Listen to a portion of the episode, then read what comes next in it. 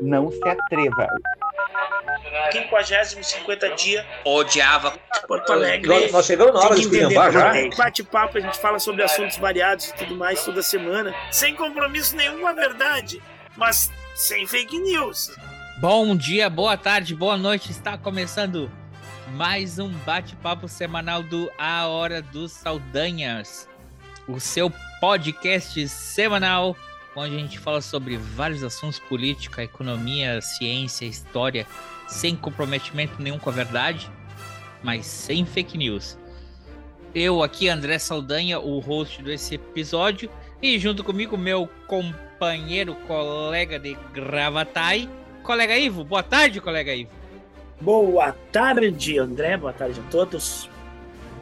E hoje a gente vai ter um tema bem legal, a gente vai falar sobre o Parque Nacional da Serra da Capivara. Então, não sai daí, fique aí que entra a vinheta aqui agora. Agora entra a vinheta. E depois dos anúncios, a gente vai contar para vocês tudo que o colega Ivo viveu nesse no maior sítio arqueológico da América ou da América. Latina. Olha. Não responda agora. Não, Fica aí.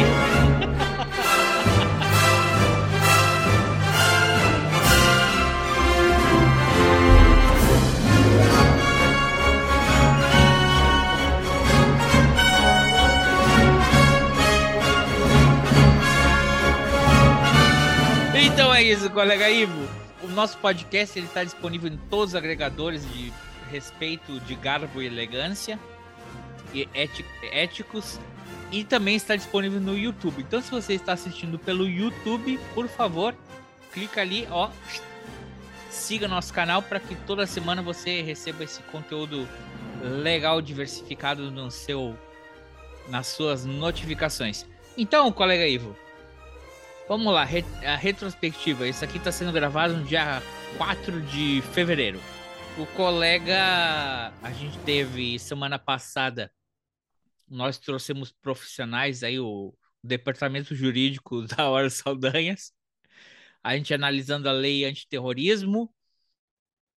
O episódio que anterior, o senhor não estava presente, foi sobre recomendações da Netflix mas o colega não estava. Onde é que o senhor, o colega estava? Por onde o colega estava que não participou desse episódio?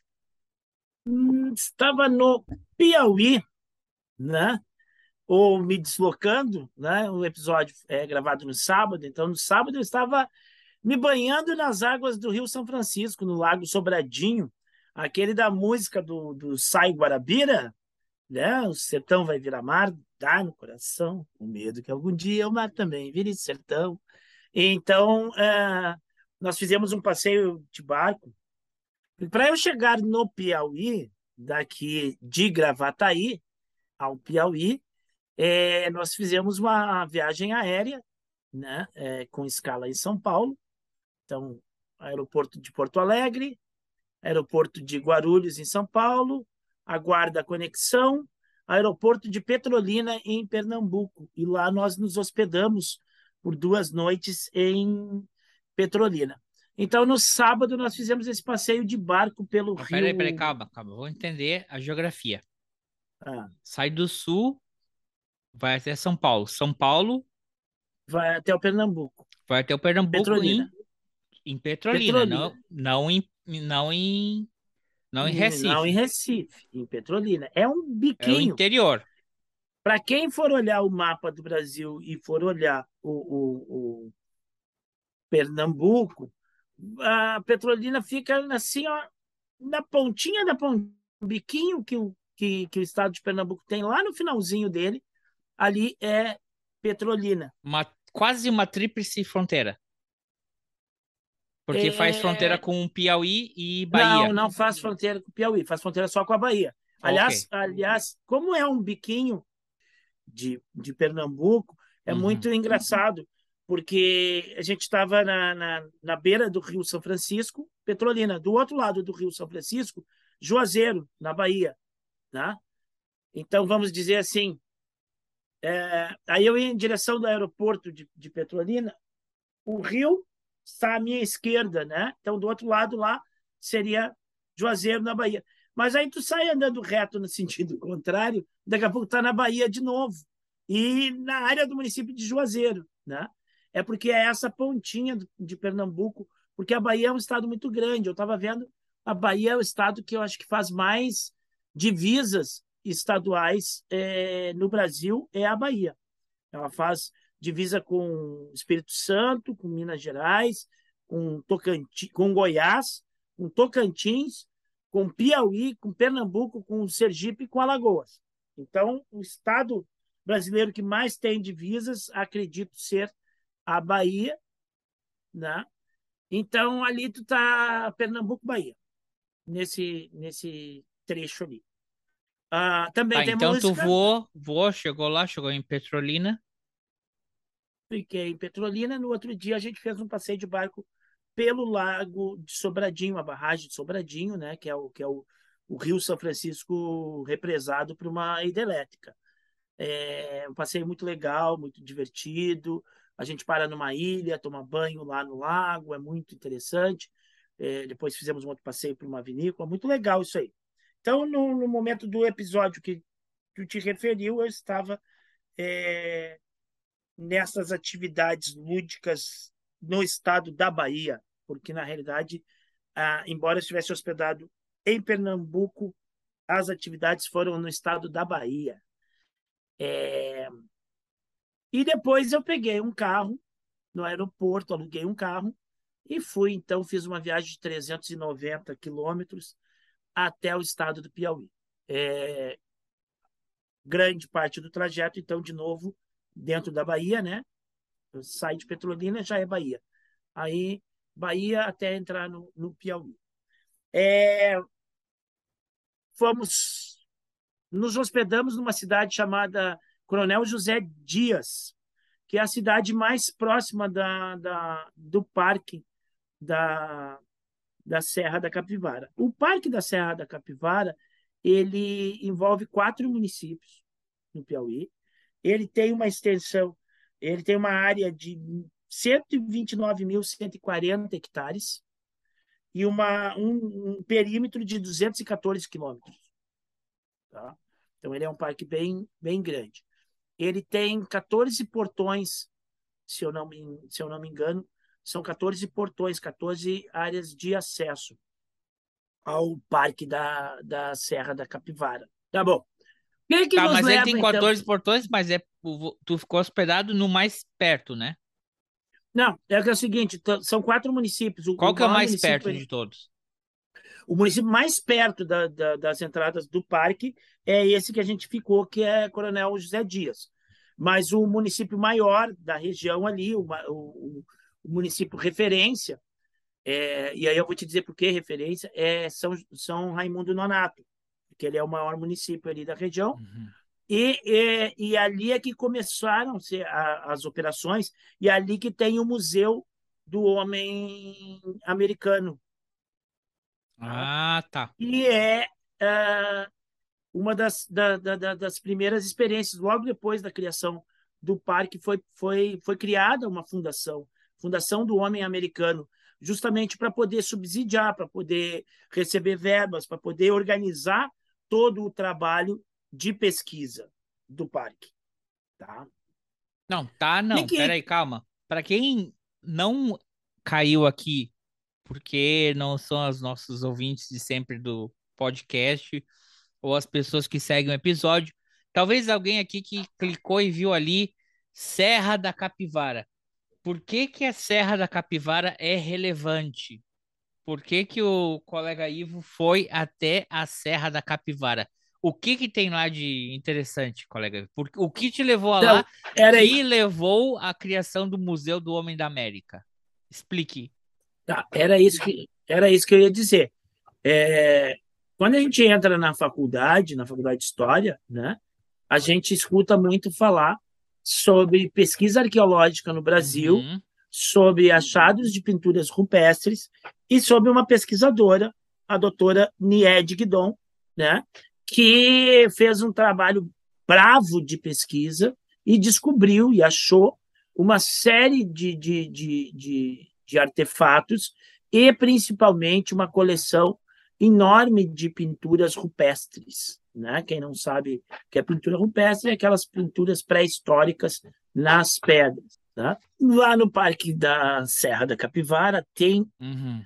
1.200 sítios arqueológicos, sendo que 280 estão abertos à, à visitação pública. Né? É óbvio que eu não visitei os 280, acho- não, nós visitamos acho que uns 15, 10 ou 15, não sei, talvez menos, né? Alguns a gente passou por perto, viu a plaquinha, mas não chegou aí, não dá, não deu tempo, a gente ficou três dias, né? Nós, nós fizemos três dias lá de, de visitação. É, o ideal seria de 10 a 15 dias para te conseguir ver ah, tudo que tem disponível 10 a lá. 15 dias? 10 a Caramba! 15 dias. É, para poder ver tudo que tem lá de sítio que está aberto, né? Fora os que não estão abertos à, à, à visitação. Nesses É. três dias, quantas fotos mais ou menos tu tirou? 1.175 fotos. Caraca! 1.175 fofotos. Quanto? E eu Mil? dividi 1.175 fotos eu tirei. É, com a câmera, Por quê? né? De celular a gente também tirou. A gente tirou várias fotos de celular, eu tirei, a Cláudia tirou fotos de celular, né? Essas não estão contabilizadas. Na Hum. câmera eu tirei 1.175. E eu dividi ela, a, a- dividi agora essa semana, eu estava organizando as fotos em, em, em arquivos como o Bioma Caatinga, né? Por quê? Porque nós temos ali um bioma específico do Brasil, que é original do Brasil, só tem aqui, que é a Caatinga, né? É, com toda a sua variedade, complexidade e tudo mais. Então, eu tirei muitas fotos dessa questão da vegetação, dos animais, os poucos que eu pude encontrar, né? É, é, é, poucos no sentido assim, não encontrei muitas variedades, né? Eu encontrei uma variedade que muito charmosa, muito graciosa, que é o mocó, né? Que é um roedor pequeno, até ele é parecidinho com uma capivara. É um, Que é é um aquele roedor da capa que tá atrás do chapeuzinho ali. Ah. E que, para quem está assistindo pelo YouTube, vai aparecer a imagem dele agora aqui na sua tela. Para quem está apenas ouvindo a gente pelo podcast, nossos ouvintes antigos, considere eh, clicar no link que vai estar na descrição para vocês verem a foto do Mocó, que o colega Ivo tirou a foto que vai estar aparecendo agora enquanto ele descreve ele. O mocó, o mocó tem em abundância lá, ele é bem queridinho. Aliás, não, detalhe, não tem capivara na Serra da Capivara e não se sabe ainda qual é a origem do, do nome, né? Algum Se tem só cara, teorias. por- Só tem teorias. É, eu- uma delas pode ser que, que algum bandeirante é, paulista chegando lá deu de cara com o mocó e, e achou que era uma capivarinha e aí virou, acabou virando é, Serra da Capivara. É, Paulista. engraçado que esse nome, né? Existe uma gíria aqui no Brasil, mocó, né? Ah, tá no mocó, né? Tá escondido. Ou vou mocosar, as coisas estão mocosadas. Ah, tá lá no teu mocó, é o lugar onde tu guarda as coisas bem guardadas. Ou mocosado é escondido. E é justamente isso que acontece com o mocó. Ele vive na, nas frestas das rochas. Ele se alimenta de plantas, então ele desce até o, até o solo para comer plantas, mas rapidamente ele sobe para as pedras e ele escala com uma facilidade as pedras e ele vive no, na, nas, nas fendas das pedras. Porque qualquer predador ou qualquer perigo que, que ele sinta, ele se esconde, ele some. Né?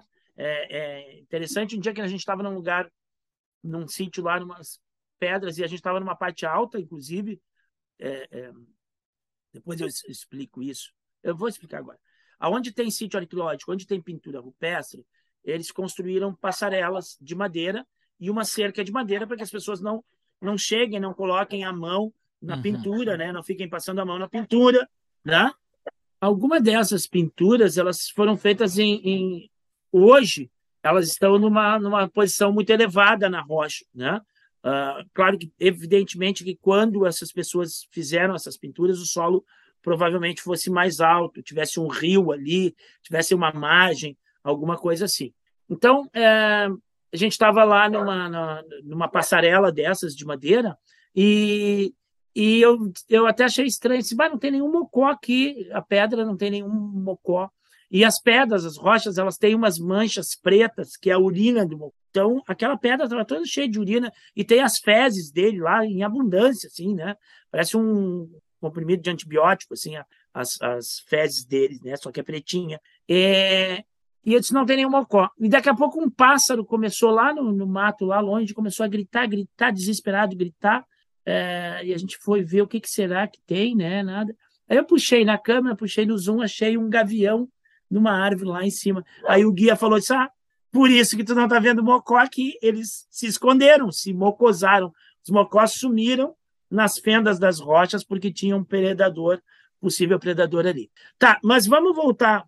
É, tu perguntou das fotos, eu dividi em, em bioma caatinga, dividi em pinturas rupestres, todas as que eu consegui tirar, e dividi também em informações rochosas, porque a serra tem uma beleza de paisagem, uma beleza geológica, é, é um espetáculo, é um espetáculo a, a visual a Serra da Mas é, vou voltar lá atrás, né? Por que, que me levou ir à Serra da Capivara? Quando a gente entra na faculdade de História, a gente luta falar na Nied Guidon, uma arqueóloga que desenvolveu uma pesquisa e achou um monte de sítios arqueológicos. E fruto dessa descoberta dela, ela começou a quebrar alguns paradigmas dentro do, do, da comunidade científica. Por quê? Ou seja, Sim. aquela historinha do Estreito de Beringer já não cola muito. Então, uh, antes de chegar lá, eu ainda estava uh, confiante na historinha do Estreito de Bering, porque tu vê, eu não, não, não tive muito mais contato com, com as informações depois do início lá da faculdade, né? Que a gente, quando a gente estuda pré-história e tudo mais, se ouve muito falar na Anied Guidon. E na época, tu vê, há 20 anos atrás, é, ela era muito contestada, por quê? Porque a teoria oficial nos dá conta de que o povoamento da América deve ter ocorrido entre 12 a 13 mil anos por aí, no máximo 15 mil anos. Porque o achado arqueológico mais antigo que se tinha era lá na, numa região perto do, do México, é, ou, ou, nos Estados Unidos, ou no México, alguma coisa assim, que é o sítio Clovis, da cultura Clovis, que se acharam vários. É, é, é, ver o Clovis. Clovis é o nome do pesquisador, não é o nome do pesquisador. E aí o. o Depois tu reclama que teus alunos colocam Clóvis na prova e não. É. É, é, a dinastia é, Clóvis. Cultura Clóvis, né? Que chama. que se encontrou vários artefatos, né? Fabricados pelo homem, como ponta de lanças, ponta de flechas, pedras, raspadores e coisas assim. Vários ossos de animais, né? Ah, dando conta que ali havia caça e tudo mais. E isso data de 11 mil anos. E os achados da Nied Guidon, as pinturas não têm como determinar com certeza a datação da pintura. Tá? É, é, porque os métodos de datação que tu faz é no, no, no, no carbono 14, onde tu tem é, é, é, resquícios de matéria orgânica, ou nas pedras, no solo, a radiação. Eles fazem termo. Ah, me esqueci o, o termo lá, mas eles, eles medem a radiação e com a, ali eles conseguem ter uma datação. E, e ela começou a, a, a, achar uma, uma, indicações da presença humana bem mais antiga do que se, se tinha como certeza. Tá? E, evidentemente, houve muita, muita oposição a ela no começo, no início. É, é, uma mulher no Brasil querer dizer uh, para todos nós que a coisa não é bem assim. Para todos então, os americanos? É. E não para toda. Inclusive, tem um cara científica. que pesquisa. Tem um cara que pesquisa lá ainda hoje, ainda hoje ele vem todo ano fazer pesquisas, ele é um francês, que no começo o cara ele fazia oposição a ela, ele, ele, ele duvidava das, das, das coisas. Inclusive ela própria, numa primeiro material, um material que ela mandou para o laboratório e ela estava viajando. Mas ele aí- fazia opo... E o que, que ele tá fazendo lá se ele fazia oposição? Não, não, ele, ele duvidava, ele criticava, ele não, não ele era contrário a Ele não teoria. entrou lá no escritório dela e tentou tacar fogo e, e Não, defecou na, na, na, na Não. pesquisa dela? Não.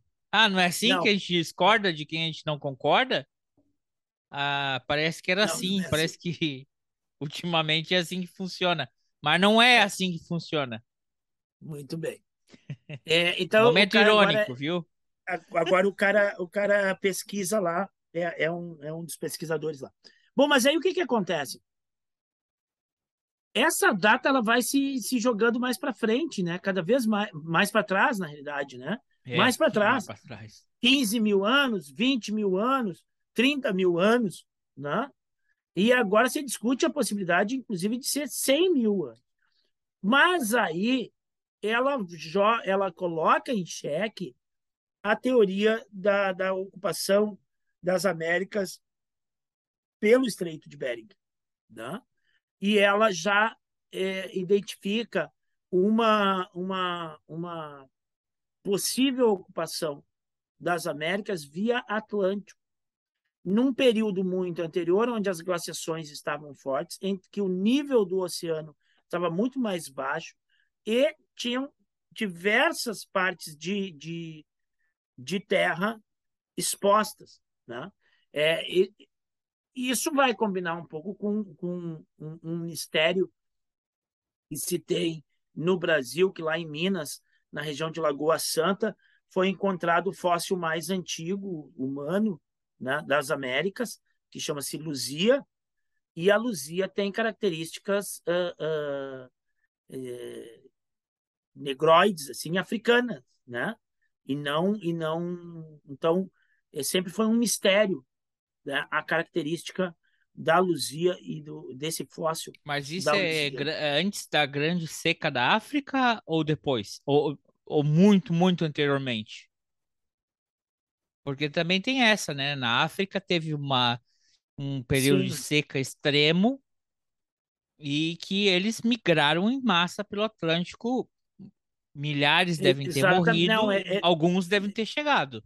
É dessa, é dessa época, mais ou menos. É dessa época. Ah, ok. É justamente motivado por isso que, que vem. Né? Quando esses homens habitaram ali, é, era floresta tropical, tá? porque o clima mudou há cerca de 8 mil anos, e aí vai se formar esse bioma da Caatinga, que o, o, o clima vai se tornar mais árido. Né? Então, muito provavelmente, os caras, os, os autores dessas pinturas ali passavam um rio e eles, eles, eles, eles fizeram essas pinturas à margem do rio, inclusive porque tem imagens de peixes. Eu fotografei imagem de peixe, tem imagem de tartaruga. Né? Há uma pró- tem um próprio lugar lá, tu chegou a visitar aquele lugar que tem várias conchas? Tem um lugar onde tem vários cascalhos assim que são conchas e coisas de um lugar é, é- é coisas que só- tu só vê no mar, que são conchas Ah, não, a geologia lá é toda ela é assim, tá? Ali foi mar, com certeza, em algum Uhum. momento. Mas, Então, um mas tu momento- visitou esse, esse, há esse milhões- sítio? Tem um sítio que é milhões de só que é só Não. conchas assim. Não, eu não, não, não fui nessa parte que tem só conchas. Eu fui numa parte onde tu tem lá, assim, ó, é tudo arenito, né? A maior Ok. parte é arenito, certo? E tem umas que, que tu vê a seguinte, ó, que ele é cravejado de quartzo, assim. É como se fosse realmente é, é, aquelas bolinhas todas, assim, sabe? E realmente é, tem até uma, uma, uma impressão de que são conchas, mas tu vê que bem, bem aquela coisa assim de água, sabe? Da, da, aquelas, aqueles seixos cravados na, na, na rocha, assim, ó, um monte, um monte de, de, de pedrinhas encravadas na rocha. É bem típico de, de um lugar onde tinha Formações tava calcárias. Exatamente. Formação calcária, arenito. Ah, na formação rochosa, ele mostra para gente assim, ó, tem partes mais onduladas, mais, mais em que a, a rocha é mais é, áspera, vamos dizer assim, que tem mais pedras. Ele disse, ó, isso é o momento em que eu tenho bastante movimento de água. E tem umas partes, assim, tu vê um, rasgando a rocha, umas faixas. O dilúvio. Dilúvio, quando é que foi o dilúvio ali? Não sei. O que está na Bíblia. Não, tem várias camadas. Tem várias na camadas. Bíblia de Moisés. Tu vai vendo as camadas, mas isso eu vou te dizer. As partes da rocha que elas estão mais compactas e que são, e que são uma, uma. São faixas cortando a, a, a, rocha e ela está mais compacta. E ele diz assim: o granulado dela é muito fino, é, é semelhante ao da argila, né? muito menor do que o da areia, o granulado dela. Ele sim, isso é momento de seca, é momento de calmaria. Então, tu tem a depósito de sedimentos o depósito, o sedimento vai se, de, se depositando e eu, e eu tenho movimentação da água. Então, aquela rocha ela vai ter uma característica. Daqui a pouco eu tenho uma seca muito grande, uma calmaria muito grande, e aí eu tenho uma estabilização maior, do, o acúmulo do, do, do, do sedimento e ele fica mais compactado, vamos dizer assim.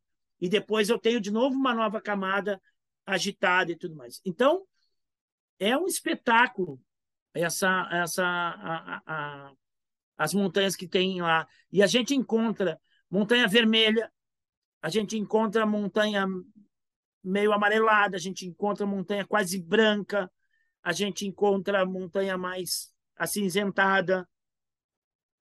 Né? Ah, lugares onde não tem o quartzo praticamente, outros lugares onde eu estou cheio de quartzo, né? que são essas pedras brancas são essas pedras brancas encravadas na rocha. Né? Tem uma parte lá, inclusive, que despenca, que ela fica despencando. Né? Claro, não despencou na hora eh, que eu passei lá, mas tu, tu olha embaixo, está cheio de pedra redonda, uh, arredondada, né? não é redonda, pedras arredondadas brancas, são quartzo, que estão espalhadas assim pelo chão, e tu olha para cima na rocha, tem uma parte da, da, da, da da montanha ali, onde tu tá, da parede, que é toda cravejada com isso. Então, tu, com a ação do vento, com a ação da chuva e tudo mais, vai caindo essas, esses seixos. Muito bem. E, então tá. Então, e o museu? Museu. São dois museus, tá? Não, peraí, museu... peraí. Antes, passou três dias lá. E de noite? O que tu fazia de noite? Não, não, calma. Não precisa chegar a tanta intimidade. Mas saindo de lá, o que tem na cidade? Tem lugar para jantar? Não. Tem algum lugar típico, não. musiquinha, um forrozinho? Não. Toma cachaça, c... Nada. É, Nada. Coronel Celso Dias tem 5 mil e poucos habitantes, 6 mil habitantes. então, sendo que a, a gente foi numa. Tem ali o núcleo da cidade, que é, que é o, o núcleo da cidade, o núcleo do povo, né? A é. praça, é. o coreto. Não, exatamente, a praça, as coisas ali da, da cidade, supermercado, né? E tem a maioria das casas, posto de gasolina, a estrada, né? A, a rodovia que passa a BR para Teresina, que vai a BR que vai para Teresina. E, mas a gente foi num dia almoçar numa outra comunidade, que é tipo assim, mais uma vilinha que pertence ao Coronel José Dias. Então, e, e, e o lugar onde a gente estava uhum. era, é uma cerâmica, tá? É uma cerâmica que tem uma pousada. Eu já vou te contar a história da cerâmica. É, então lá tem mais ou menos 70 trabalhadores ali. Ah, eu, eu, eu, identifiquei que algumas pessoas moram ali, uma meia dúzia mora ali. É, próximo da cerâmica tem casas e tudo mais, porque vai a estrada que vai até o Museu da Natureza.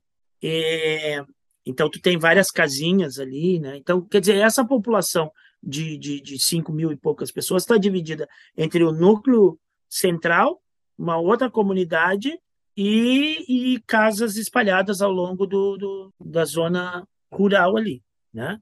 Então, é um lugar muito pequeno, muito pequeno. É, tem outras pousadas por ali, mas a gente optou essa da cerâmica. O que, que é a cerâmica? A, a Nied Guidon foi para lá, ela ela ouviu falar, ela disse que teve por lá na década de 60, mas não conseguiu ver muita coisa, achar muita coisa, ela ficou sabendo. Mas na década de, ela, ela teve na época da ditadura militar meio que foi perseguida, foi embora para a França E aí depois ela voltou com uma missão francesa de estudiosos franceses, que o, a convite do governo brasileiro, e os caras vieram. E eles foram parar ali na, na, em 1970, por aí, eles começaram a receber a informação dessas pinturas rupestres. Em 73, ela, eles começam a descobrir os primeiros sítios. Inclusive, eu tirei foto, eu tirei foto das plaquinhas. Cada sítio tem uma plaquinha dizendo o número dele, número 1, número 2, número 200 e não sei quanto, né? E a data em que ele foi descoberto, que ele começou a ser pesquisado, né? Então, os mais antigos é de 73. E, e logo que ela foi descobrindo sítio, sítio, sítio, ela viu a necessidade de se preservar aquilo ali. Por quê? Porque tinha roça ali, tinha casa, tem um sítio, inclusive a gente recebeu uma pegadinha lá do. Vou dar spoiler se alguém quiser ir na Serra da Capivara, não caiam nesse golpe que eu caí. Porque num dos roteiros, os roteiros assim, toca disso, toca daquilo, baixão disso, toca do, do boqueirão, toca do baixão da vaca, toca do baixão das mulheres, toca do não sei o quê, toca do Paraguai, tudo toca, a maioria toca. E aí, sítio do meio, sítio isso, sítio aquilo. Daqui a pouco tem visita à casa do seu Alexandre Estava no nosso roteiro. Aí eu perguntei para ele, ele disse: ah, amanhã a gente vai na casa do seu Alexandre. Eu disse: mas vem cá, o seu Alexandre está sabendo que a gente vai lá? E ele disse: tá, tá, tá. Inclusive, inclusive tem um café lá, ele falou. E o café do seu Alexandre é café covarde, não é café valente, não. E eu disse: ué, como assim café covarde, café valente? Não, porque o valente vai sozinho, né? O covarde precisa de acompanhamento. Então, café do seu Alexandre vem uma bolachinha, um biscoitinho. Tá bem. Aí no outro dia a gente estava é, com a esposa do guia, ele, que ela também é guia, né? E ele não estava. E aí fomos chegando lá numa construção, só as paredes de barro, na encosta da pedra, numa dessas tocas, aproveitando a cobertura natural da montanha, né, da, da, da toca, né? Toca é a, essa entrada, esse escavado na, na, na natural da, da rocha, da montanha.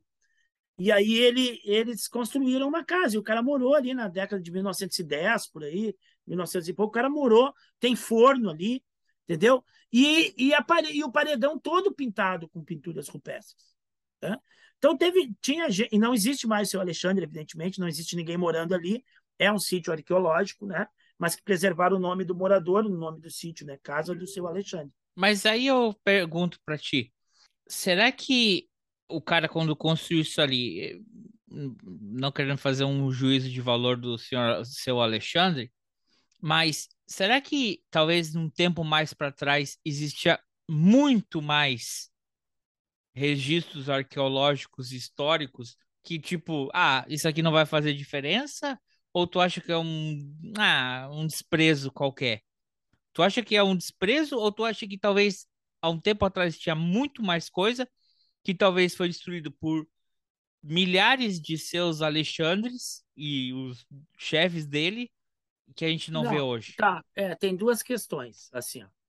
a natureza, tá? uhum. tá? A natureza uh, faz o seu trabalho também.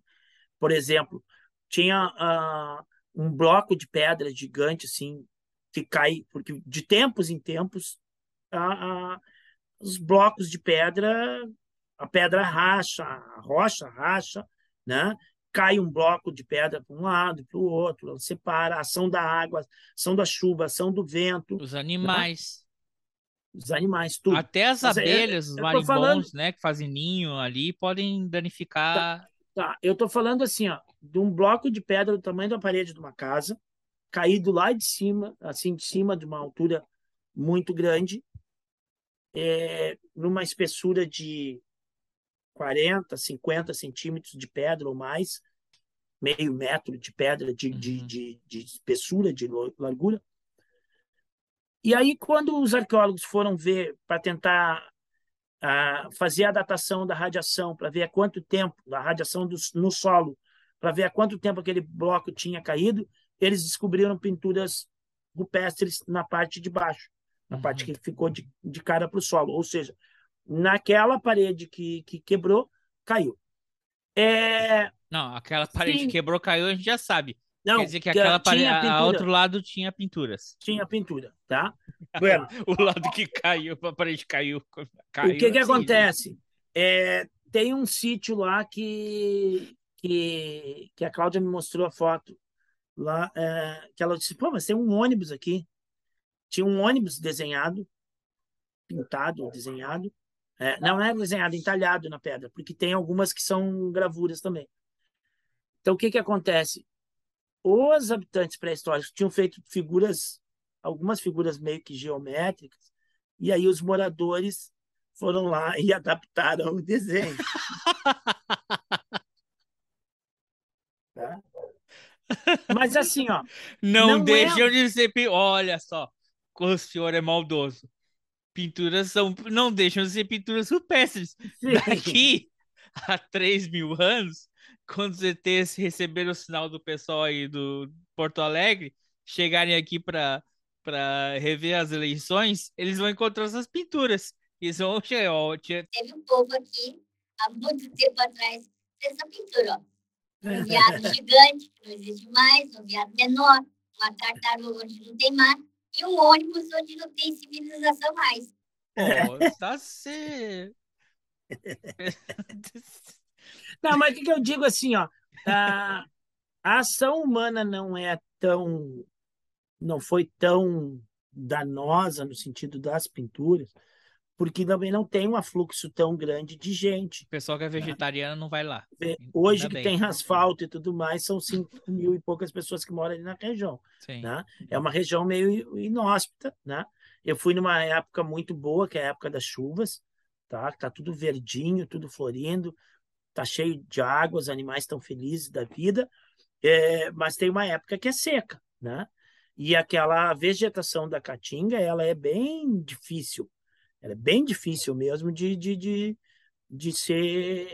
É, é, claro, tem umas partes lá que eram roças, tem uma casa lá um pouco mais afastada dos paredões, mas que está lá, que foi preservada também como sítio arqueológico, que é da década de 30 do, do, do século passado, uh, década de 20, sei lá, que é uma casa grande que era uma fazenda. Cara tinha uma fazenda ali. Então, aquela boa parte do que hoje é o parque estava desmatado, estava com roças, estava com fazenda. Tinha, teve teve a, a, época da produção da borracha, principalmente na Primeira Guerra Mundial e na Segunda.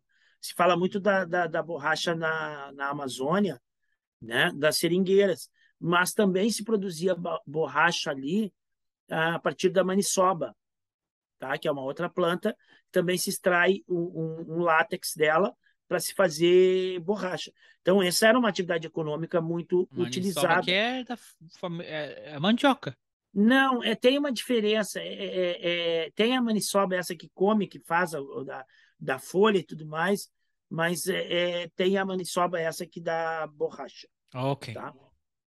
Ah, bueno. Igual as duas, se comer, morre. Isso. É, tem, então tem, tem fornos lá, em, em, alguns sítios tu tem forno, e aí a fumaça desse forno realmente prejudicou algumas pinturas.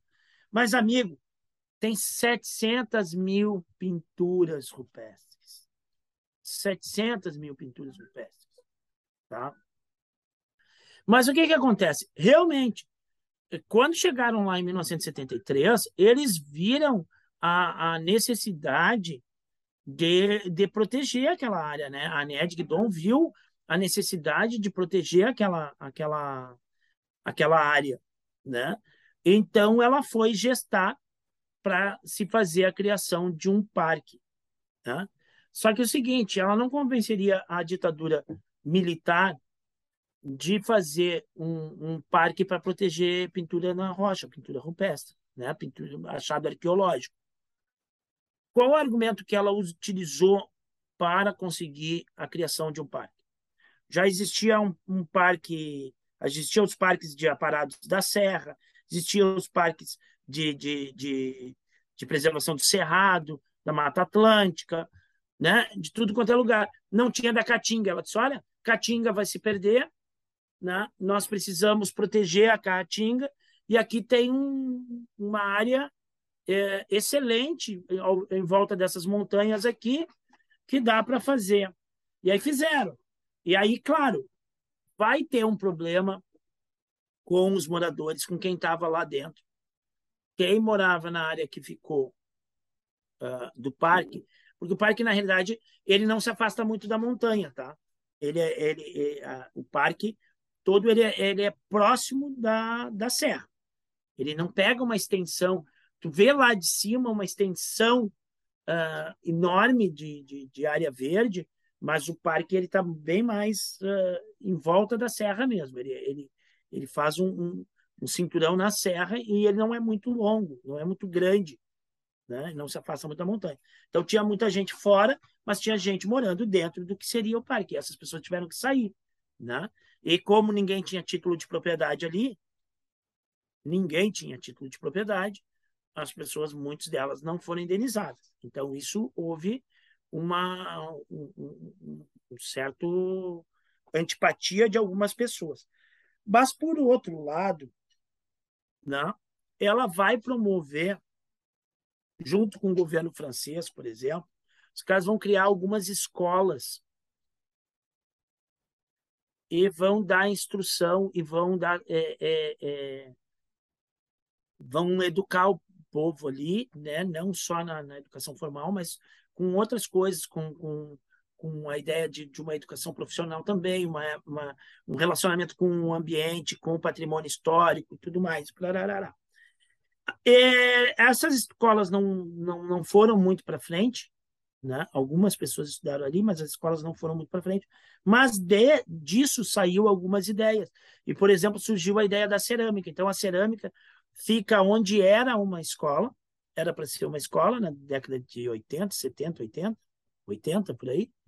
E aí ela transformou, ela incentivou as pessoas, trouxeram um cara de fora, um especialista em cerâmica, uh, e as pessoas se organizaram para trabalhar nessa cerâmica. Hoje, na cerâmica, só pode trabalhar morador local. Eu acho que tem em torno de 70 pessoas trabalhando ali. A cerâmica já tá, vende para grandes redes de, de, de, loja, né? aqui no Brasil, de, de, de é, lojas de importância, assim, e que Menos um preço bem bom. Né? As americanas algumas... já não estão mais vendendo, né? Não, não, não, estou falando outro nível de loja. Loja mais, mais gabaritada. Tem uma rede de supermercados e uma outra rede de lojas para casa, né? Dá para dizer o nome aqui? Ah, se é casa que, que é de um estado ali pertinho que o dono é. Não. Bom. Que o dono é apoiador do outro, melhor não. Enfim, enfim eles vendem para lugares, então eles têm uma, uma uhum. produção muito interessante, isso mexe com a economia. Aí foram criados dois museus, então tem um monte de trabalhadores da região ali que trabalham nos museus. Tem o guia, são 250 guias né, treinados e, e, e com formação para acompanhar o turismo. Então, tem, tem a movimentação do turismo. Então, é, é houve uma ação de geração de renda, ao mesmo tempo associado à, à, à preservação de meio ambiente e de patrimônio histórico e cultural. Então, é um negócio muito interessante. Tá, mas né? tudo isso é para tu falar do seu Alexandre ou tu para falar que ficou na pousada do, da cerâmica? Não, da cerâmica, da cerâmica, tu confundiu a coisa aí. A cerâmica, ela vem, então, dessas ações da Nied Guidon. É isso que eu estou querendo te dizer é, é hum. que além do, do, do, do, achado arqueológico, há também uma transformação na vida das pessoas, uma transformação, inclusive, econômica na vida das pessoas, de educação, inclusive, que as pessoas começaram a entender. Né? Por exemplo, uma menina que foi, foi guia uh, nossa lá, o pai dela extraía calcário, né? E aí não pôde mais fazer porque que ficou dentro de uma das áreas do parque é, no começo o cara era ressentido com isso. Hoje o cara entende que, que, que eles trabalham disso, que eles vivem disso, né? Da, da, da, de tudo que gira em torno dessa da coisa. Bom, tu vê, são dois museus. O Museu do Homem Americano, que fica lá em, em São Raimundo Nonato, é o primeiro. Ele é menorzinho, ele é pequeno, mas o Museu da, América? da Natureza. Ah, da natureza, esse é o redondo? é o redondo. Que está em cima ele... de uma colina? Exato, ele está bem próximo. Inclusive, ele tem um portão que parece que é a entrada do parque, mas a entrada do parque é, é um pouquinho mais adiante. Uhum. Mas é como se ele fosse já dentro do parque, tá? É fantástico, assim. E é um museu moderno, né? É, é, esses museus interativos, onde tu está vendo vídeo, onde tu está vendo som. Tem um negócio muito louco lá, que a Cláudia chegou assim, tu tem que vir nessa sala e fazer isso aqui. Tem eh, um equipamento que nem de asa delta, umas asa deltas, e tem um telão lá no fundo, dando imagens aéreas da Serra da Capivara.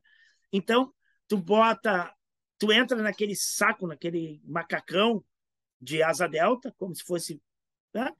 te, te posiciona, fica deitado, te, fica pendurado ali, né, deitado, te segurando na barra ali, como se tu estivesse realmente numa asa delta, e bota óculos de realidade virtual. E aí, naquele óculos da realidade virtual, tu fica, então, vendo cenas da, da, da, da Serra da Capivara e tendo a impressão de que tu, tu está voando uh, por cima e por dentro da serra. É muito legal isso no museu. Tem uma sala no Museu da Natureza que tem um monte de, de fósseis que foram achados lá, ou de insetos, ou de, de, de, de bichinhos, de coisas que foram encontradas lá, que, que eles simulam como se fosse o gelo, né? Botaram dentro de um acrílico e está penduradinho, e é uma sala toda de espelhos. E, cara, tem milhares de, de, milhares de objetos lá pendurados, objetos pequenos. É uma sala muito interessante também nesse museu. E, e na saída do museu, tu te depara com uma, uma rampa em espiral descendo que vai circundando um, um, um esqueleto de uma preguiça gigante da megafauna. O homem chega e já desfaz a natureza, tira a gente, põe represa, diz que tudo vai mudar. O São Francisco lá pra cima da Bahia diz que dia menos dia vai subir bem devagar. E passo a passo vai cumprindo a profecia do beato que dizia que o sertão ia alagar. O sertão vai virar mar, dá no coração. O medo que o mar também vire sertão. Vai virar mar, dá no coração. O medo que algum dia o mar também vire sertão.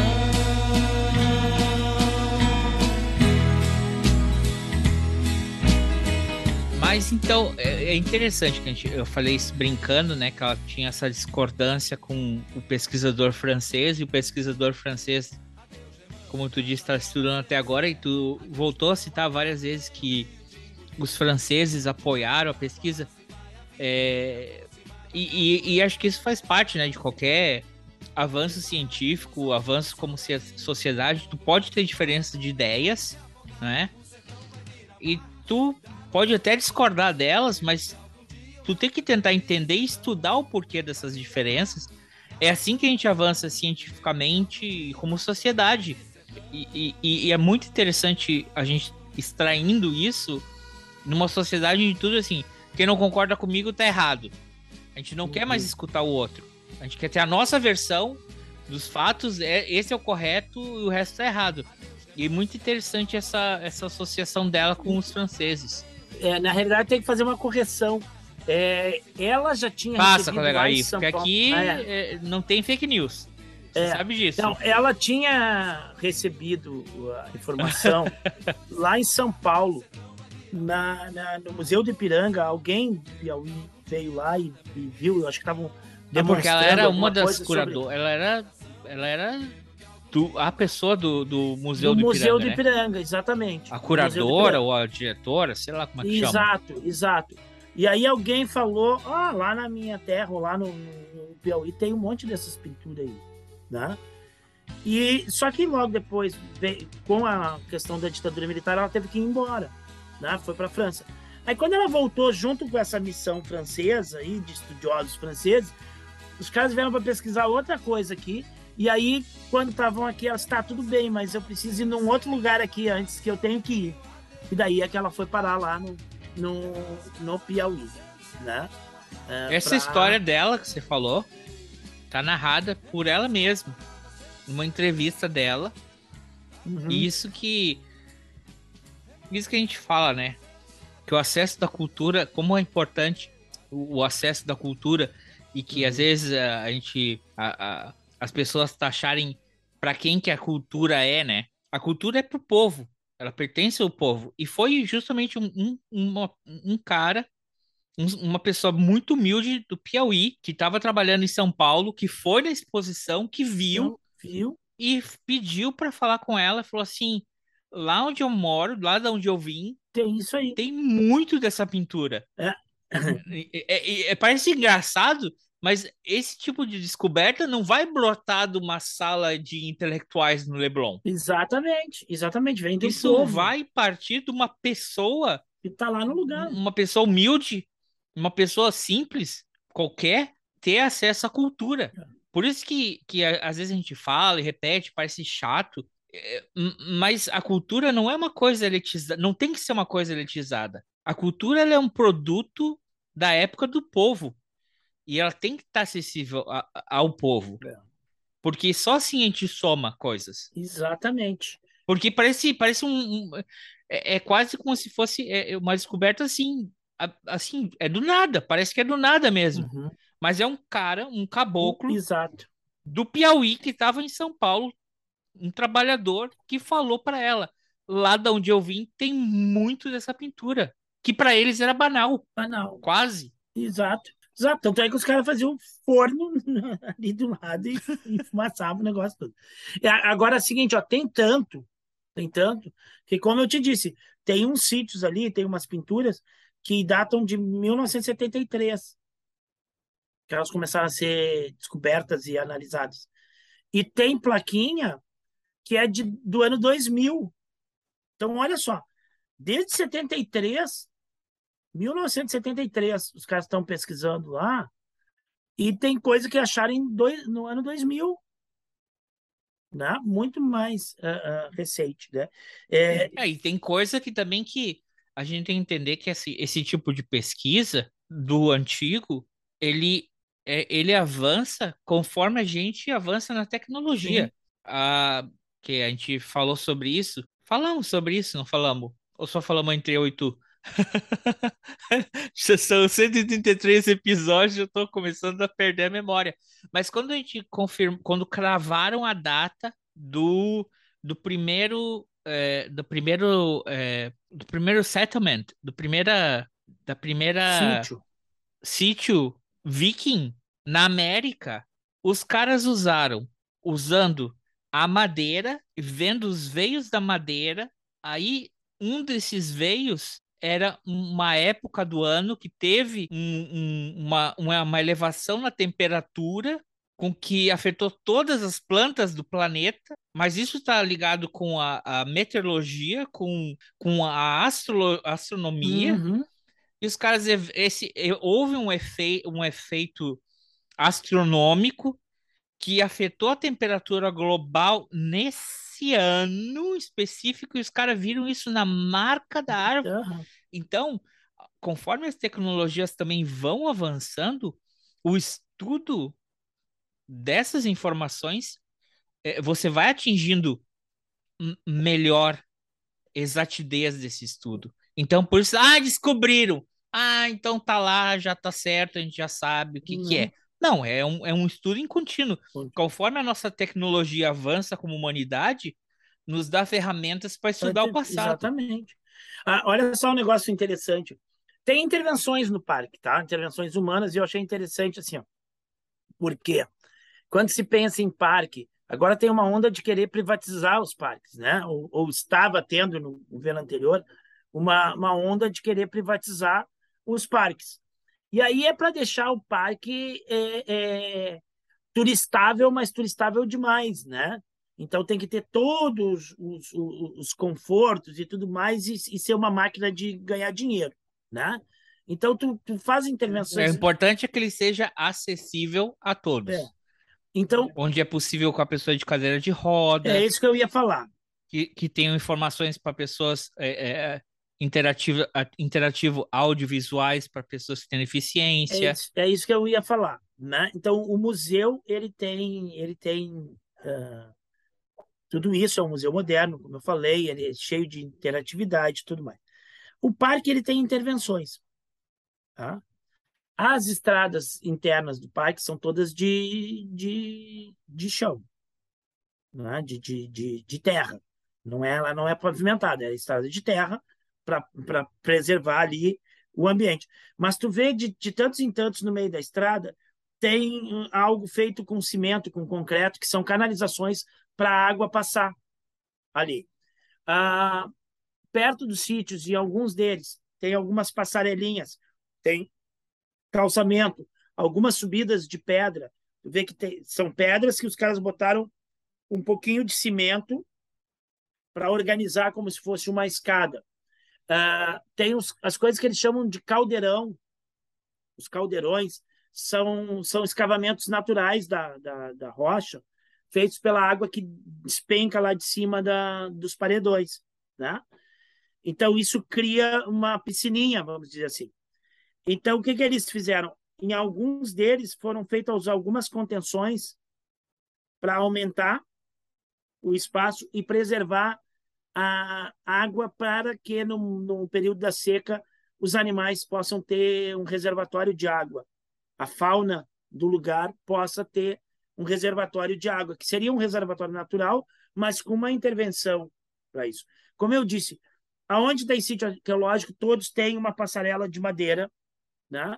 Tem alguns sítios, claro, nem todos os sítios são totalmente acessíveis, até porque é na montanha, Alguns, é, alguns, porque alguns, como eu te disse, foram feitos numa parte alta do paredão, então tu tem que subir uma escada de madeira. Uhum. Então aqueles sítios, mas é, é como eu te disse, 280 estão abertos à visitação. Nós em três dias visitamos assim alguns, os guias selecionaram, teve alguns que eles não nos levaram, entendeu? Então tem alguns sítios que são abertos a, a, a visitação, que são abertos, que são mais acessíveis do que outros, tá? Então tem gente que, que se tiver alguma limitação, algum, algum passeio lá não vai fazer, mas tem, tem acesso ao, ao, ao parque ao, no geral, né? Ao parque no geral, ali, né? Tem, tem, uma, tem algumas partes do parque que tem mesinhas, assim, com, como se fosse para piquenique e tudo mais, sabe? Mas muito respeitando a natureza. Eu acho muito interessante que ele respeita bastante a natureza. As intervenções são são mínimas, né? Elas são mínimas. Tem, tem a parte da pedra furada, que é, a, que é a, a parte mais interessante lá, que é um paredão de pedra que tem um, uma, um vazamento, né? Um, uma circunferência, né? Uma pedra furada mesmo, uhum. que é uma circunferência muito grande. E, e ali é o destaque, vamos dizer assim, do, do parque. Ali tu tem uma parte que tem um, um, um meio que um, um calçamentozinho, tu tem uma, uma, uma área que inclusive tem a ópera lá. Eles fazem em julho uma ópera, uma apresentação de ópera. Então as pessoas aí eles montam arquibancadas naquele espaço ali, né? Tu vê que tem umas tomadinhas de luz. Então tem intervenções, mas é uma intervenção que ela gera acessibilidade para as pessoas, mas um respeito com São a natureza. cirúrgicas. Um... Exatamente. Não é aquela coisa assim, tipo, ah, fazer um negócio para ganhar dinheiro, para dar conforto, para virar quase que um shopping. Né? O parque ele não tem que ter estrutura de shopping, né? Mas tem uma mentalidade aí de algumas pessoas que acham que qualquer parque, a natureza tem que ter, tem que ter um hotel, tem que ter um resort, piscina de borda infinita, né? E, Tudo quanto é lugar tem que ter rampa. Caramba. Né? É. Tem 17 sítios acessíveis. São 17 sítios acessíveis, a Cláudia está me informando aqui. Aliás, eu tenho que dar um crédito aqui, chegou o momento de eu dar o crédito. Esta viagem só foi possível. Graças a Azul! Azul, que tem voo Graças... direto de Porto Alegre, Guarulhos, Guarulhos e Petrolina. Não. Ah, não, não, não foi, foi de azul. Tira o tintilim. O trabalho de pesquisa da Cláudia. A Cláudia fuça e ela pesquisa e ela vai, se informa, né? É, teve um casal de, de, conhecidos nossos que foi lá e agora em agosto, setembro, aí a Cláudia pegou todas as informações da guia, informação da guia, informação da pousada, ela pesquisou as pousadas, aí ela achou que a da cerâmica seria a mais interessante, realmente é muito interessante ali, né? Uh, e é como tu disse, não tem muita coisa para fazer de noite, então tu tem que depender da, da, da, refeição na própria pousada, né? Aí eu ficava ali. Tomando... Cara, é interessante porque eu conheci pessoas, né? Conheci gente do Recife, conheci um cara do Recife, fiquei de papo lá com o cara, fiz amizade, sim. Aí chegou um cara de Natal que é guia que trouxe um cara inglês, um inglês, o Chris. Então a gente ficava batendo papo. Então teve umas duas noites ali, eu fiquei tomando a cachaçinha ali, cerveja e batendo papo com. Claro, a gente ia dormir cedo, mas ali na hora da janta, um pouco antes da janta e depois da janta, ficava conversando com, com o pessoal ali da. É muito interessante. Ah, outra coisa, eu saí, mas eu saí em Coronel José até um. Ah, sim. É, eu dei uma travada, amigo, lá em cima de uma montanha lá, numa rocha. Aquela mesma travada que eu dei no mar. Eu tô andando, passou a guia na montanha. É, cara, era Lá é de vem. lado o negócio. Tava tudo bem até agora. Agora tem que dar aquele momento de saudanha. A derrota. Conta pra nós. É uma. é- Nós estava subindo numa trilhazinha assim, foi subindo aí do outro lado, assim, eu tô na trilha aqui, eu olho lá do outro lado uma montanhazinha, parece uma arquibancadinha assim de, ela é toda escalonada, ela parece uma arquibancadinha de, de futebol, vamos dizer assim, né? Não não tão não tão saliente como uma arquibancada, mas vamos dizer assim, escalonadinha, uma pedra Entendemos, toda entendemos. é, como se ela tivesse uns degrauzinhos assim, né? E, e seguindo a trilha, a gente fez a volta e casualmente foi chegar ali, né? E a gente passou por ali. A menina, a guia foi indo numa boa, a Cláudia foi atrás da menina.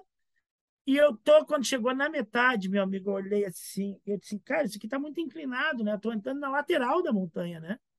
E a impressão que eu tinha é que se eu caio ali, eu rolo nunca mais, né? Não tem aonde me, me, me segurar mais. E aí eu dei uma travada, e a menina teve que me ajudar a pegar minha câmera, pegar minha mão. Aí no outro dia eu contei isso pro marido dela, né? Daí ele tá, daí a gente fez uns, uns passeios lá nos lugares altos também, mas bem mais tranquilo. E tinha uma tal de uma escada lá, tinha, aliás, tem mais de uma escada, tem várias escadas.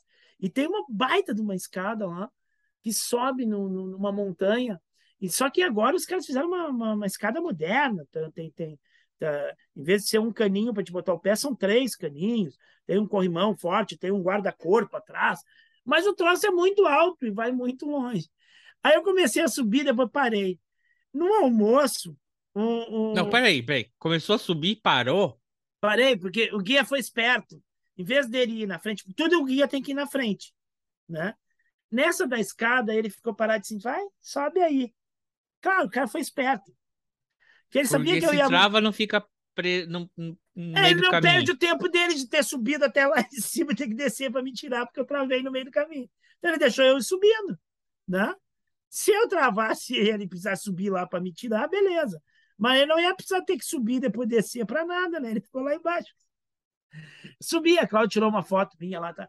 Mas o que que acontece? Também a gente já estava cansado, né, cara? Porque a gente anda, anda, anda, quilômetros, Tá, quilômetros. mas subiu, aí chegou lá, não deu, teve que Não, descer? não subi toda, subi só uns degraus acima. Nem tu, nem todo mundo do Não, a grupo. Cláudia não quis ir. A Cláudia não Ah, quis. era só tu e ela? Era eu, ela e ele, né? Ah, ah, guia, guias privados. É.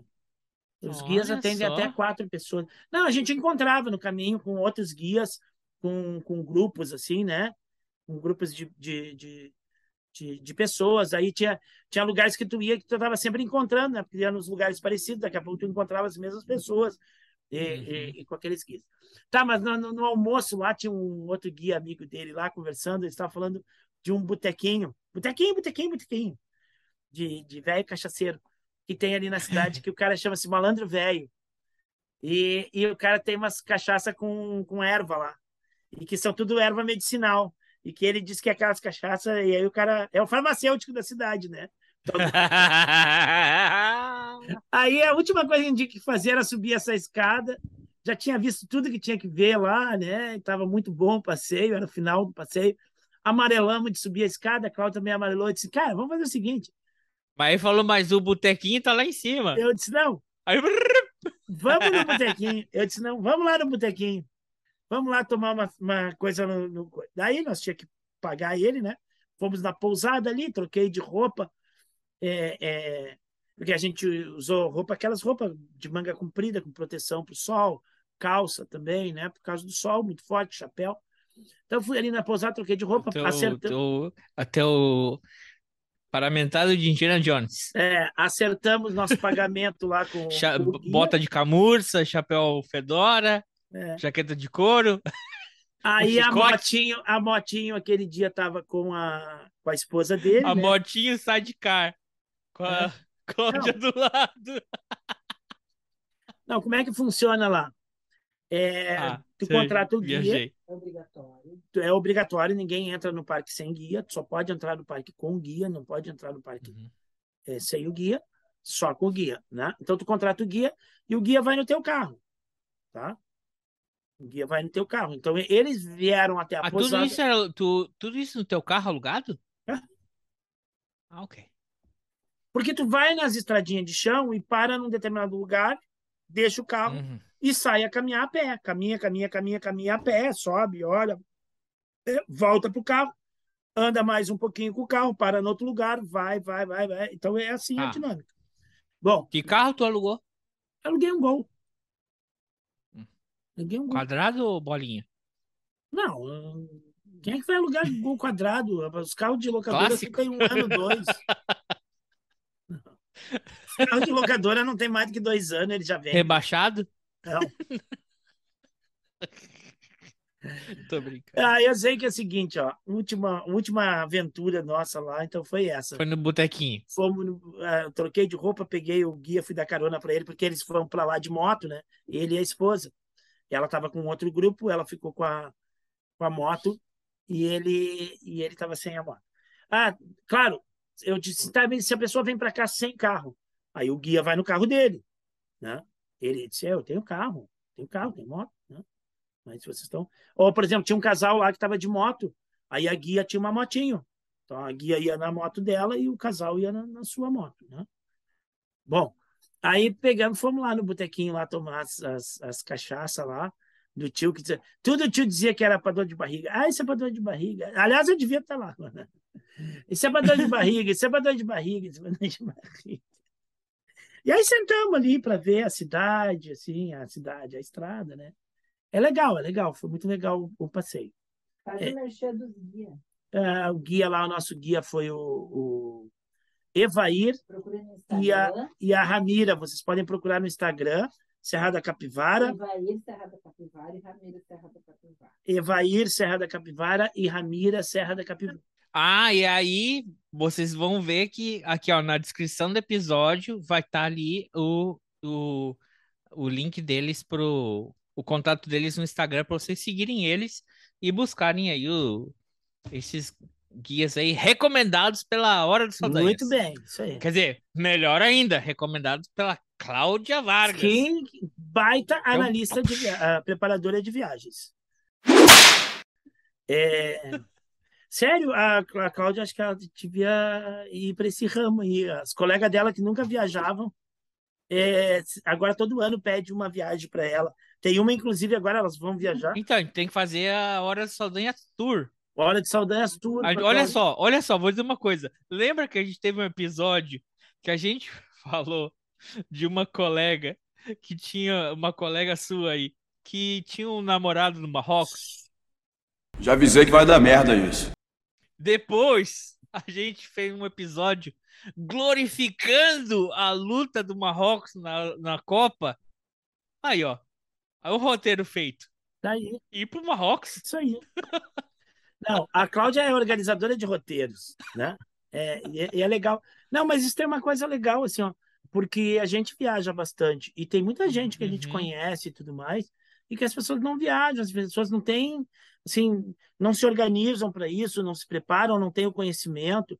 Tem uma, uma colega agora que vai viajar com elas, que é uma mulher nunca andou de avião e nunca viajou, e disse, pai, que legal que eu Tô saindo mais com vocês agora porque eu sempre quis viajar e nunca tinha com quem, nunca tinha como. Às vezes as pessoas não sabem como se organizar para uma viagem, como preparar uma E a sorte da Cláudia é a sorte tua que ela não escuta os episódios, né? Porque Porque tem um episódio aí de férias na casa das Santinhas que tu tá falando que ela vai lá, que ela vai no Google, Google Earth e caminha por tudo e já sabe todos os trajetos. E, "É, não quero isso, eu quero viajar. não, tá. Não, isso é aberto, isso aqui é Mas ela não tá ouvindo, Não, ela, ela tá não sabe, ela ouvindo, não vai ouvir esse episódio ela mesmo. ouve nossos episódios, não tem problema isso, porque isso é, é, é assim, eu não tenho muita paciência para isso, eu não consigo fazer esse trabalho de garimpação E quando fica remoendo, remoendo, remoendo muito, eu, eu, eu, eu perco um pouco da vontade. Eu gosto de ser Tesão. surpreendido. Eu gosto de ser surpreendido pela, pela, pela Viagem. viagem, tu entendeu? Pela experiência. Então, foi muito legal. Então, foi muito legal tudo. Petrolina, Juazeiro, nós fomos jantar na volta, né? Então, quando nós voltamos do Piauí, passamos mais uma noite em, em, em Petrolina. Eu- A gente, eh, o planejamento inicial era a gente voltar no mesmo dia de pegar o voo. Mas como é uma viagem de, de, de 300 e poucos quilômetros, eh, a gente resolveu não arriscar. Como é que é a estrada? Muito boa. Tem dois ou três trechos que tem um pouquinho de buraco, mas no resto ela é muito boa. É, não tem movimento, não tem caminhão, quase não tem ônibus, uma estrada muito tranquila. Só tem que ter alerta, não dá para correr demais, porque tem muito animal solto ao lado da pista. Bode, jumento, boi, vaca. Então, de vez em quando, tu te dá. Te, te, Mocó. Não, não, Mocó é só lá na Serra mesmo. Tá. Porque... Então, depois, na, na noite que a gente voltou, a gente foi jantar em, em, em Juazeiro, que fica na Bahia, que é o Uhum. outro lado do Rio São Francisco. Muito legal, gostei muito de, de ter ido ali em Juazeiro, na, na- o astral ali da onde a gente estava. Muito bom. Então, foi uma viagem excelente, assim, além de cultural, muito bonita. Em termos de beleza natural, um dos lugares mais bonitos que eu fui. Eu sou um cara assim, ó. Então tu conheceu o Nordeste, finalmente. É, passei por três estados do Nordeste, aqui, né? Pernambuco, Bahia e, e, e, e, Piauí. Eu sou um, um cara que eu sou, eu sou meio chato, que eu não gosto de coisa de turistagem demais, assim, sabe? Aquele coisa que é muito turismo, muito turismo, que todo mundo vai, todo mundo tem que ir, e que a coisa é voltada só para o turismo, assim. É, aqueles caça-moeda, sabe? Tudo parece que é para vender para o turista, tudo é para enganar o turista, enfeitezinho, é pinturinha, chapeuzinho, a- aderecinho, pulseirinha. Ah, não gosto, sabe? Eu não gosto de, de, de lugar eh, turístico demais. Então eu gosto desses lugares assim. Só para te ter uma ideia, o nível de, de visitação deles lá é o equivalente a um final de semana em é, o nível anual de, de turistas, né? Eles tiveram o ano passado 30 mil turistas no ano inteiro, a visitação. E a visitação de Foz do Iguaçu num final de semana, num, num feriadão, dá, dá isso. Então, o que Foz tem em um final de semana de turistas, eles têm durante o ano inteiro lá. Então, é um lugar muito legal, assim, é bom. É que é um lugar que deveria, que deveria ser mais promovido. Isso. Mas é, é, Realmente. É, é interessante, mas ainda está naquele aspecto assim, que tu consegue conversar com as pessoas, conhecer pessoas. Então, eu conheci os outros turistas que estavam lá. Eu bati papo, Uhum. sabe? Eu conversei com. Tinha um, um casal ali na, na, na, na frente que a gente tinha cruzado lá na, num, em cima de uma montanha lá, e a moça tinha uma máquina muito parecida com a minha. E aí, quando a gente voltou para almoçar na pousada, esses turistas estavam almoçando na pousada. E, e aí eu puxei assunto com a, com a moça sobre se ela tinha tirado fotos e tudo mais. Aí o cara é alemão, ela era professora lá em, não sei se no Ceará, mas eles estavam em Brasília, estavam indo para Brasília, acho que o cara morava em Brasília. Entendeu? Então tu conhece pessoas e, e consegue conversar e bater papo, assim. Num lugar que é super lotado, que é aquela coisa assim de, de, de caça-níquel de, de turista, tu não consegue nem conversar com as pessoas, com nada, né? Aquela, é fila para cá, fila para lá, é as pessoas botando lixo no lugar errado. É, é... Então é um lugar muito interessante. Serra da Capivara, quem quiser se aventurar aí, né? Vai. Belezas incríveis. É isso. Muito bem. Então, esse foi o episódio sobre a Serra da Capivara no Piauí. Voltaria lá de novo, colega Ivo? Com certeza. É muito. Com certeza. Sim, Tudo bem. São duas paisagens, tá? De julho a outubro, a cor é totalmente diferente, porque é o período da seca, as árvores estão tão desfolhadas, fica tudo cinzento, cinzento, amarelado, cinzento, né? E a época que eu fui, a época da chuva, é, então tá tudo verdinho, né? Tudo verdinho, verdinho, verdinho, verdinho, muito bonito. Ah, dizem que é muito quente, né? Chega a ter sensação térmica lá de 50 graus praticamente nessa época de setembro. Então essa época da seca é muito quente, né? A época que eu, mas à noite é frio. À noite chega a bater quase 10 graus. Então faz muito calor durante o dia, de noite é friozinho. Esta época que a gente foi estava uma temperatura agradável, estava legal. Beleza. Então aí Mais a agradável que Porto Alegre. Porto Alegre estava muito mais quente. É isso aí. Alguma coisa mais aí, colega Ivo? Essa semana aí que é? Não, essa semana Eu? tem as, as tretas políticas aí, né? As acusações, foi, não foi, tramóia de golpe, não tramóia de golpe. Deixa desenrolar isso um pouquinho mais para a gente poder comentar. E a nota triste aí, lamentável da O semana. Dick Vigarista, né? Não, eu acho que ninguém melhor para retratar o Dick Valgarista que esse sujeito, cara. Eu, mas tudo bem. Ah, não, e a nota, Nota triste. nota triste da semana é o, o- Afundar um navio com 9 toneladas de amianto no é, mar. essa é uma merda, né? É bem merda, né? Que chato. Ah, e, É, e Mas a outra nota o triste. falecimento da Glória Maria, né? A Dona Maria. repórter aí é um ícone da televisão brasileira. Ícone, meme, E tudo, mas é uma pessoa desbravadora, parte né? da história. parte da história, né? E, e, e a, uma mulher pioneira, né? Motivou muitas mulheres, repórteres e mulheres E mulheres negras negras também. também. Ela, é, ela era a- a- uma desbravadora, né? Uma pioneira, né? E, inclusive, os caras ah, estavam nas homenagens. Talvez a única coisa boa que o Boninho lançou que, até hoje. ela meio que inventou a, a- o repórter de televisão, o repórter que participa, o repórter mais ah, ativo, assim, né? O, é, é- é O telejornalismo puro, puro, puro. na né? rua. Inclusive, eu nunca tinha visto a homenagem que foi feita para ela. Eu nunca tinha visto na televisão brasileira. Eu não sei se tu viu, se tu ficou a par.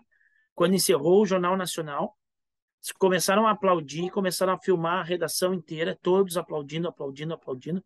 Aquilo durou quase, sei lá, mais de cinco minutos, quase dez minutos de aplauso.